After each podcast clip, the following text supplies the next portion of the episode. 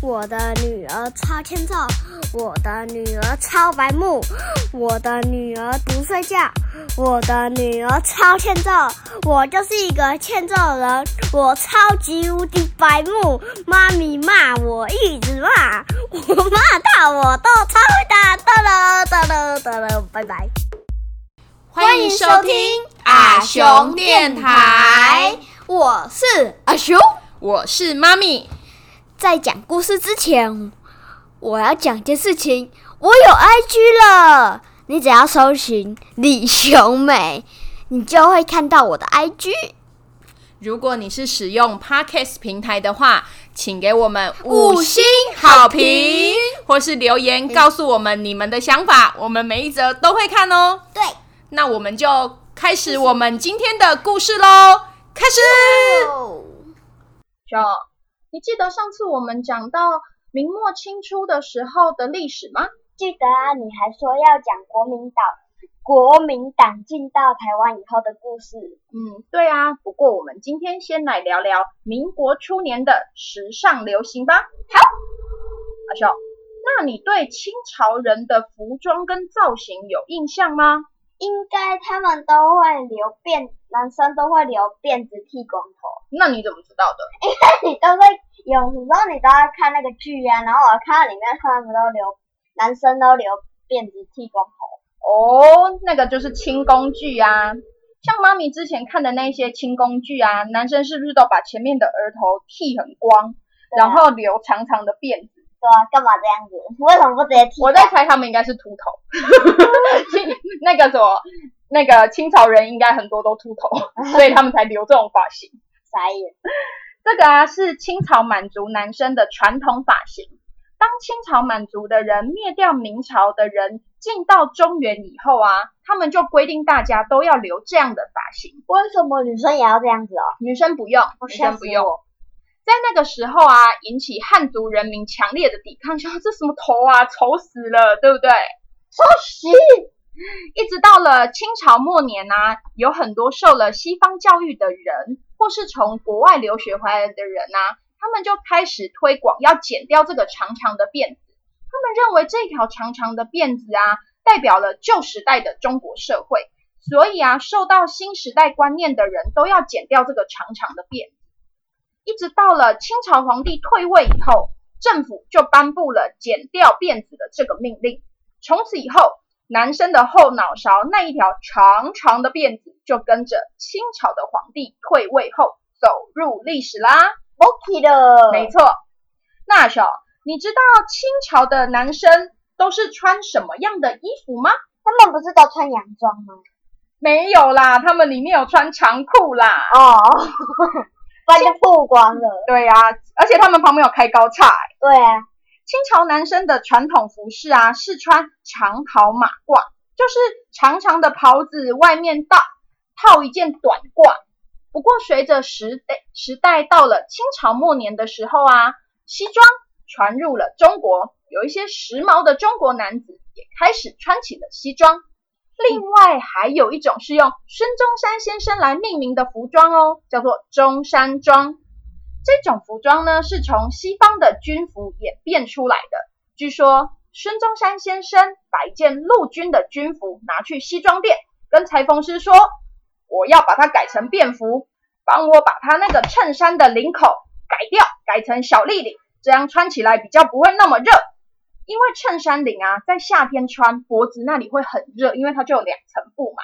对，啊但是做成小立领一样有一种正式感，但是脖子又不会那么热，对不对？对啊，妈咪觉得啊，孙中山先生是生活智慧王， 不觉得这样很方便吗？因为是军装嘛，所以就是领子改变的，变成小立领，看起来人也会比较高挑，脖子看起来露出来比较多嘛，对不对？对啊而且又不会那么热，所以呢，中山装就在那个时代就是广为流传了。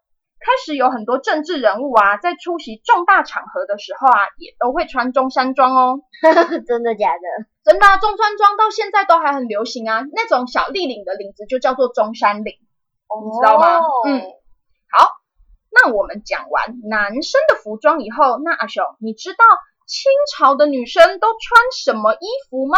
他们是不是会在洋装上面用一些白色的围巾，然后头上戴很多的那种很浮夸的发饰。哎呦，你观察的很仔细哦。没错，清朝的女生啊，穿的那一种服装叫做旗装，是一种贵族才能穿的服装哦。衣服上面会有很多华丽的花纹跟刺绣，还有你说的那条白色的围巾，其实是他们的领子。因为传统的旗装不像我们电视上看到的是有领子的样式，所以当时的人就会用白色的领巾来区分衣领跟衣服的部分。演变到后来啊，有的贵族开始就会在领巾上刺绣啊、香花啊，甚至还会变化出不同领巾的打法哦。那妈咪，你说的旗装是旗装衣服的旗不是装不吗是，旗那个旗是旗子的旗。哦，对。至于你说啊，他们头上戴了很多华丽的发饰啊，那个叫做旗头。旗头，对，为什么都是旗？啊，因为他们是旗人呐、哦，对，也叫做大拉翅，那个发型叫做大拉翅。你看它很像一个大的翅膀，对不对？对。可是那个是清朝末年啊才流行的发型哦。基本上啊，他们就是把真的头发跟假的头发绑在一起，然后在头上呢缠上一块长长的板子，这样子，然后下面凸出来的头发、啊、那个地方又叫做燕尾，你不觉得它很像燕子的尾巴吗？对啊长长的，基本上它也是假发。一般来说，我们在电视剧上看到的清朝的旗头，其实都来自清朝末年的流行。清朝早期的时候，女生流行的大部分都是编辫子啊，然后把头发盘在头发上，或是直接梳一个包头。慢慢到了中期以后啊，头发上面的装饰才会多了一些垫子，或是一些发簪一直到清朝末年才有这种夸张又华丽的起头，因为他们刚开始入关的时候，生活没有那么好嘛，没有那么多心思在头上必当必塞，对不对？对啊，然后到后来以后，就是越来过得越来越好，以后才想，哎呦，头发上好像可以做一些造型哦，对不对？对啊。那妈咪，你刚刚说的电子，什么是电？而且电子的电怎么写？电子的电，它是一个金，然后旁边再一个田，叫做电子。它其实就是用金银珠宝做成的饰品啦。哦，嗯，在清朝的传统服饰里面呢、除了旗装、旗头，还有一样很特别的，叫做旗鞋，又叫做花盆底鞋。这种鞋子很特别哦，跟我们现在看到的高跟鞋很不一样哦。哦，它怎么样子？它的鞋跟非常高，而且鞋跟是坐在鞋子的中中间。中间是要怎么穿？嗯，而且你猜猜看哦，这种旗鞋它最高可以有多高？呃，跟我一样高，那也太高了吧！你有一百三十几公分呢、嗯那我的一半。也没那么高啦，高跟鞋呢，妈咪最高的鞋子才十二公分而已，跟我的哦腿一样长，也没那么高啦，我的腿的一半， 可能差不多哦、这么长哦。嗯，那我来公布答案喽。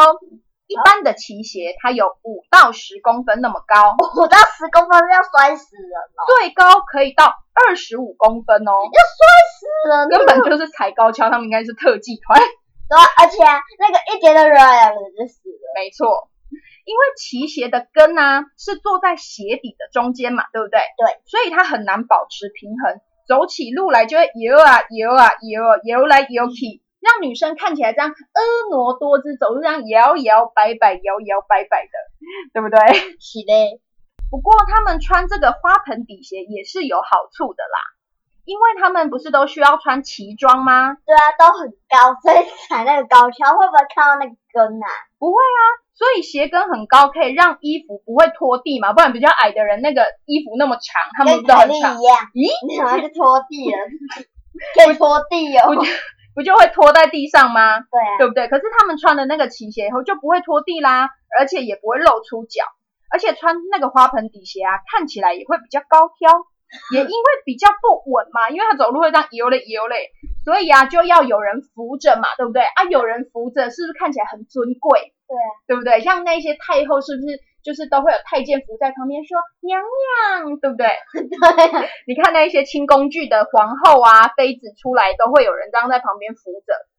不过，还有一个最最最重最重要的原因，就是要避免清朝满族的女生学汉族的女生一样裹小脚。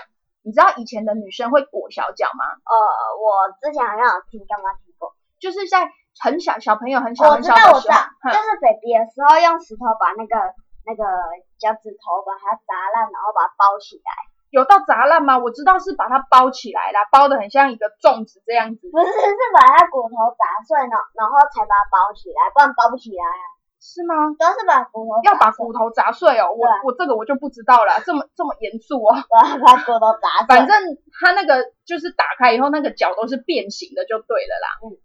不过啊，清朝的皇帝皇太极啊、顺治皇帝啊、康熙皇帝，他们都曾经下令说，禁止我们清朝的女生裹小脚，为什么？因为不裹小脚才能才能走路啊，不然你怎么走路？哦，对，对不对？？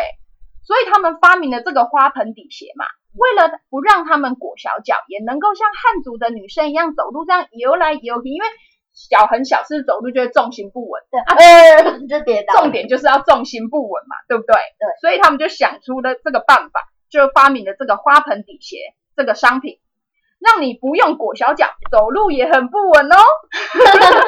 什么发明？这是什么乱发明啊？走路不稳，看起来就会很婀娜多姿啊。所以你想要很婀娜多姿，你要不走路要就这样很不稳。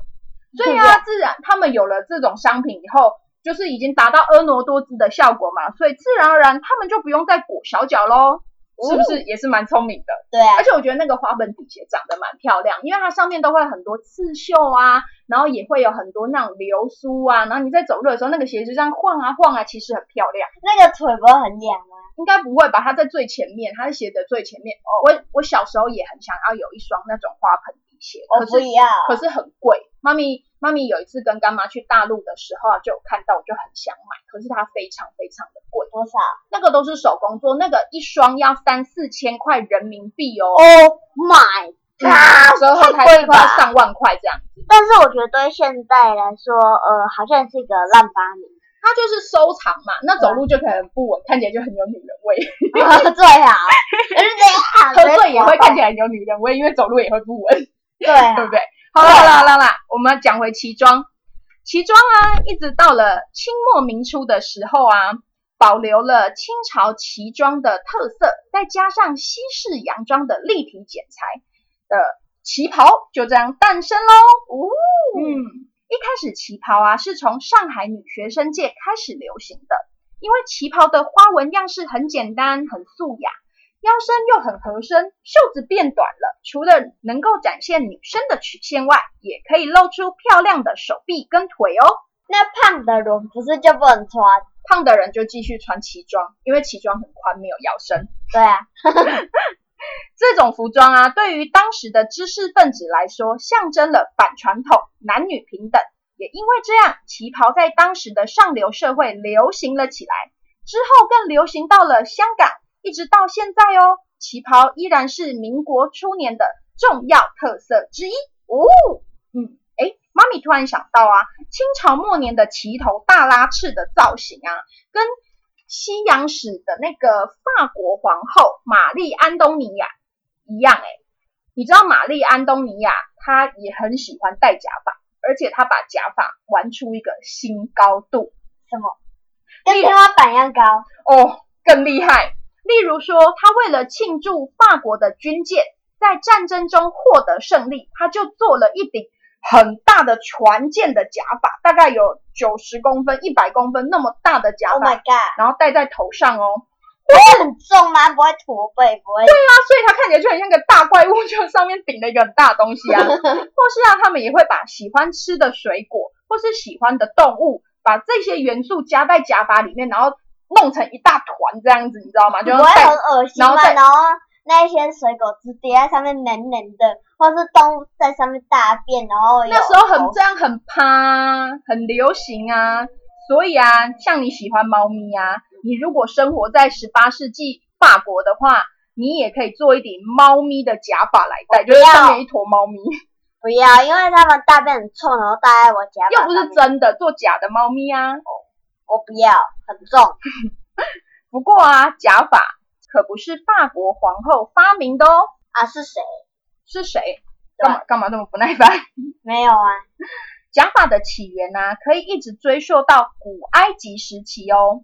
在古埃及的人们认为秃头是罪人，是受到上天惩罚做记号的人，所以啊，秃头或是发量很少的人，他们不但会找不到工作，甚至连秃头的奴隶哦，都还只能卖半价，不能原价卖。啊嗯，这么严重哦。 ，Oh my god，嗯，所以秃头的人就会用假发来盖住自己的头顶，用来假装自己是没有罪的人。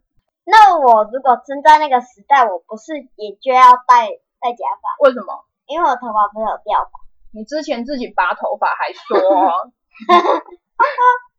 好啦，到了十七世纪的欧洲啊，有着满头浓密的头发，就会被看成是皇室血统的象征，也就代表了荣誉跟权威。但是法国的国王路易十三在很年轻的时候，头发就掉光光了。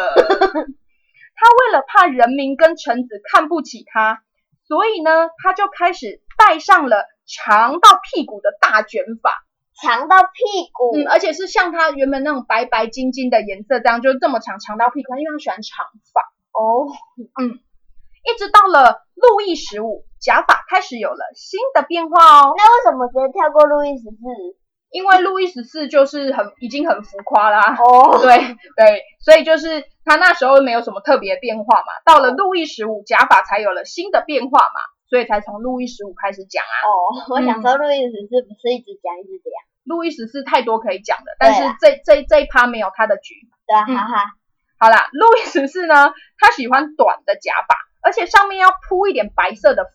你啊我我觉得啦，我觉得他应该是油性发质，所以要铺那个粉吸油， 不然干嘛不然没事干嘛铺粉，对不对？啊，盖一个吸油纸不就好了？那以前有没有吸油纸？我觉得啦，他跟他的假发、啊、就引起了整个欧洲宫廷的大流行，也渐渐形成我们现在看到很多古代宫廷画像上面都有的那种假发喽。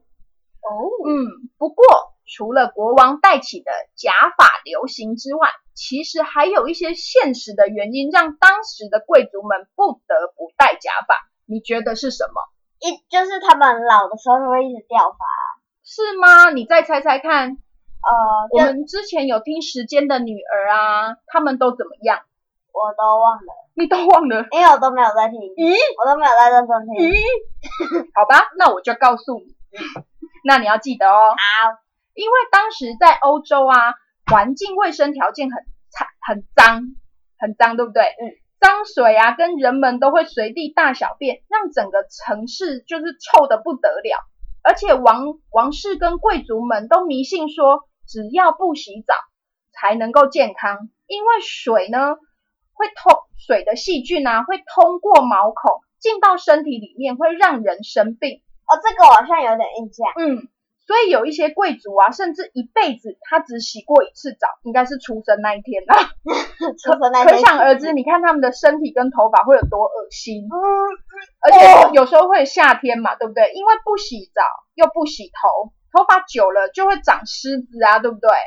是不是？对啊，所以呢，他们就想，为了摆脱这个困扰，很多贵族干脆把头发都剃光光，都戴假 发，一年四季都戴假发，假发脏了就再换掉，再换顶新的，就不会有长头虱啊。反正一直换，又可以一直换造型，是嗯不是一举多得？对，妈咪，如果是干头皮比较干的，就比较就不用戴假发啊、可是他光头就会被人家看不起啊。不是啊，如如果是比较干的、嗯比较干的头皮的话，它就不用剃光啊，为什么？因为它就比较不容易流汗可是他都不洗头也一样啊。啊。啊，也对，所以啊，假发不只是只有流行好看，它也跟身份地位有着很大的关系哦。哦，嗯，那我们可能就是比较比较高的，可是因哦为我们头发很茂密，对对不对？对，很在多。古代欧洲啊，只有贵族、法官、律师、王室这些身份高贵的人才能够戴假发哦，为什么？因为假发其实很贵啊。哦，嗯，平民应该戴不起。对不起，太贵了。嗯，所以啊，戴假发就成了彰显啊高贵身份的象征。这个习惯呢、从开始到现在哦，已经有三百多年的历史了。现在在英国啊，依然保有这个传统，像是很多英国的法庭电视剧有没有？嗯你会看到法官跟律师都戴着那个白色卷卷的头然，后一卷一卷，很像什么东西的。对的假发，有没有？对啊，就是从这里衍生过来的。哦这样你懂了吗？懂。好，那我们今天的故事就讲到这里喽。我们现在每周一、三、五的中午十一点都会准时更新，记得要收听哦。不要忘记哟，那我们就下次见喽，拜拜拜。拜